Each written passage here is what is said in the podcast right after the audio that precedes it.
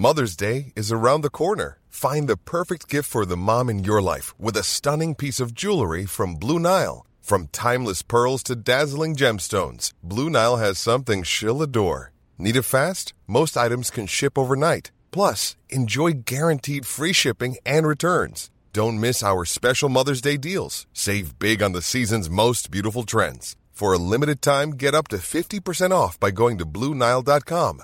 That's Bluenile.com. Heraldo Podcast, un lugar para tus oídos. Empodera tus finanzas y aprende cómo cuidar y hacer rendir mejor tu dinero. Esto es Finanzas Personales con Engi Chavarría y Diana Zaragoza. Bienvenidos a Finanzas Personales, el podcast del Heraldo de México, en donde te damos recomendaciones, tips y sugerencias para empoderar tus finanzas. Soy Diana Zaragoza y en esta ocasión hablaremos de cómo podemos sacarle jugo a una cuenta de ahorro y obtener rendimientos. Conmigo se encuentra Angie Chavarría y juntas te compartiremos las herramientas para que guardes tu dinero en un lugar seguro y obtengas ganancias.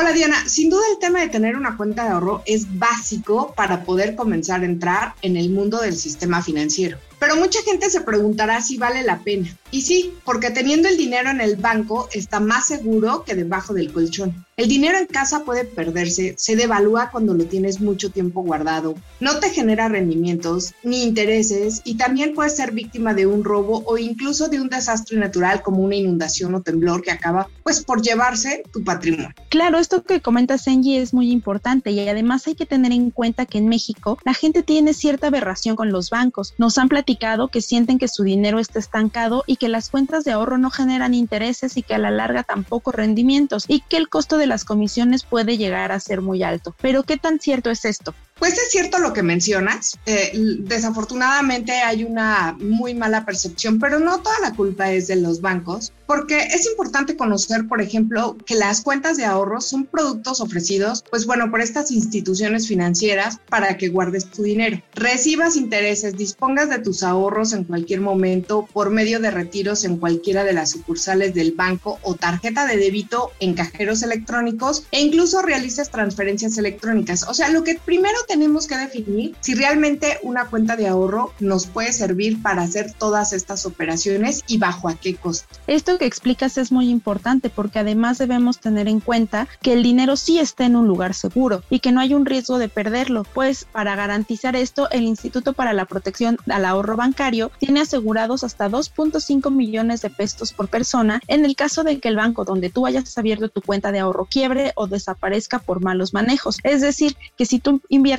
tu dinero y tus ahorros ahí, sí te lo van a regresar. Pero hablemos de la oferta que hay en México. En nuestro país es posible encontrar cuentas básicas que sirven para guardar el dinero o cuentas de ahorro especializadas que tienen por objeto el ahorro exclusivo para conseguir vivienda. Por ahora nos enfocaremos en las cuentas básicas de ahorro. De acuerdo con el catálogo de productos financieros de la Conducef, que es esta máxima autoridad que apoya a los consumidores pues, en materia financiera, en nuestro país existen al menos 36 cuentas de ahorro básicas para jóvenes, adultos y niños, por lo que tienes un amplio abanico de opciones para guardar y crecer de manera segura tu dinero. Pero antes de abrir una de estas cuentas, es importante que tomes en cuenta los costos asociados a ellas, que incluyen pues, las cuotas o las comisiones por manejo, los retiros, en ventanilla, en cajeros automático, cuánto te cobran por las transferencias, cuánto te cobran por la anualidad, si te van a cobrar por el uso de la tarjeta de débito, qué comercios sí están autorizados, entre otros.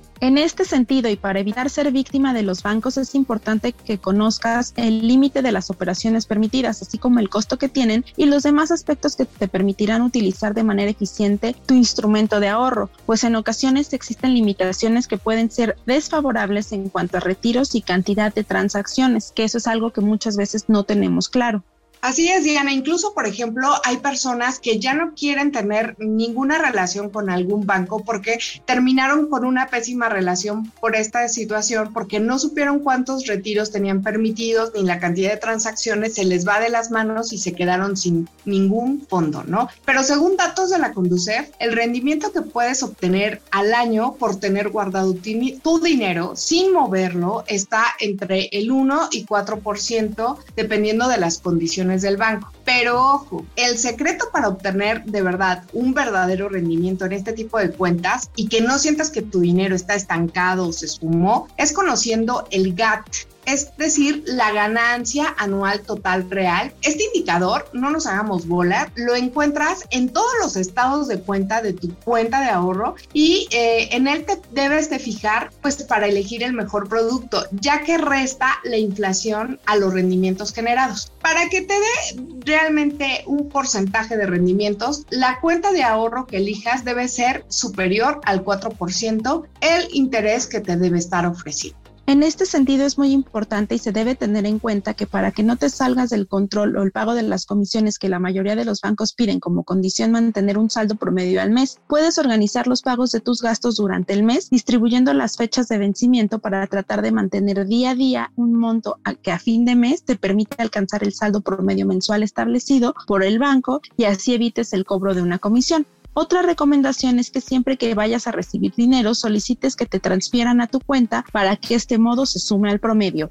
Y ojo, como regla de oro antes de despedirnos, Diana, duda de aquellas instituciones que te ofrezcan más del 10% de rendimientos para una cuenta de ahorro. Pregunta si existe alguna penalización en caso de que desees retirar tu dinero antes del plazo elegido. Revisa si puedes incrementar tus ahorros al final de cada periodo. Y pregunta también si desde tu cuenta de ahorro puedes invertir en CETES u otro instrumento financiero y disponer de tu dinero diariamente. Es muy importante seguir estos tips que nos da Sengi y con esta información creo que podemos tener un panorama más claro de si vale o no la pena ahorrar en una cuenta mediante un banco y cómo manejar tu dinero. ¿Tú qué harías? ¿Utilizarías una o no?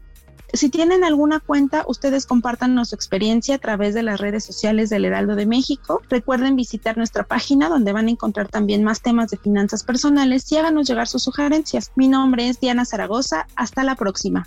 Mi nombre es Angie Chavarría y recuerda que la libertad, pues bueno, está también dependiendo de cuánto debes o no debes. Encuentra tu libertad financiera. No te quedes con la duda. Compártenos tus preguntas en las redes sociales del Heraldo de México. Esto fue Finanzas Personales.